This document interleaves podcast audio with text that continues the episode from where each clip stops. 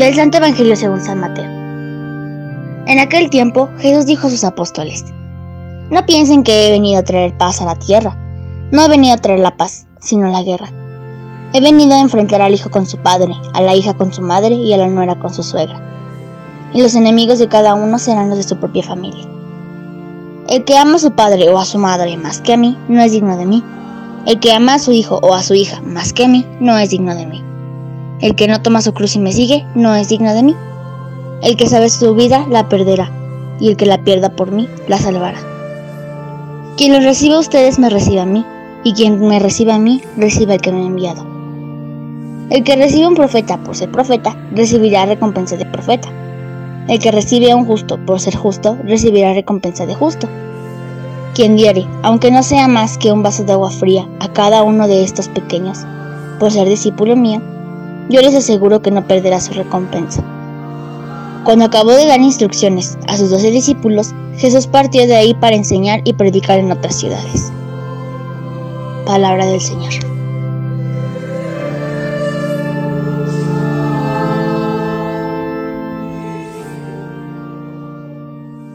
Queridos hermanos, los saludo a cada uno de ustedes con gran alegría, esperando en Dios se encuentren muy bien. En el texto del Evangelio que hemos escuchado, Jesús es claro con sus seguidores.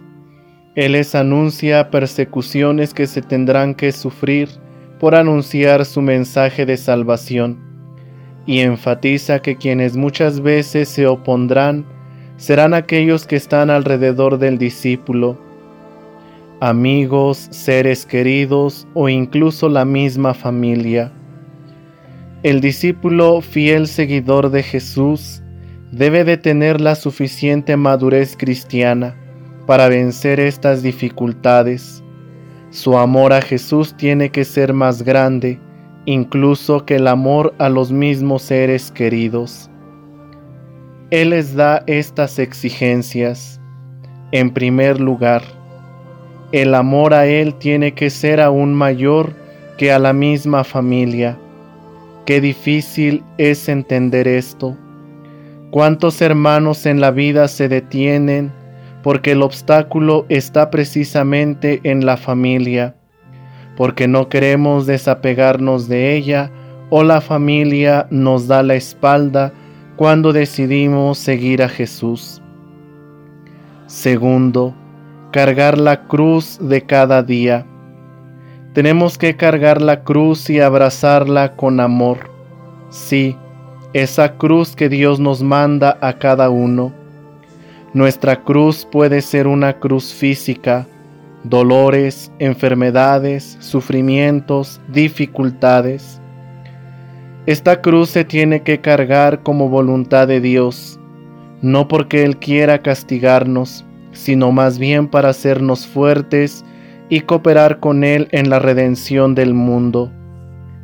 La cruz también puede ser una cruz moral. Podemos experimentar desprecios, rechazos por el anuncio del reino de Dios, calumnias, persecuciones, incluso también problemas con la misma familia, amigos y conocidos, todo por querer hacer la voluntad de Dios. También en la vida podemos experimentar cruces espirituales, no sentir la presencia de Dios o pensar que Dios nos abandona. Ya me cansé de pedir, de rezar, de ofrecer y no veo la respuesta de Dios. Todas estas cruces las tenemos que cargar con paciencia, con amor, en las buenas y en las malas pero también esto nos tiene que llevar a comprometernos, a ayudar a los demás, a cargar su cruz de cada día como el cirineo ayuda a Jesús. Tercero, perder la vida por Cristo, si es necesario, así como fue la vida de los apóstoles, la vida de los cristianos de las primeras comunidades cristianas, y de muchos santos que a lo largo de la historia, por salvar su fe, perdieron su vida.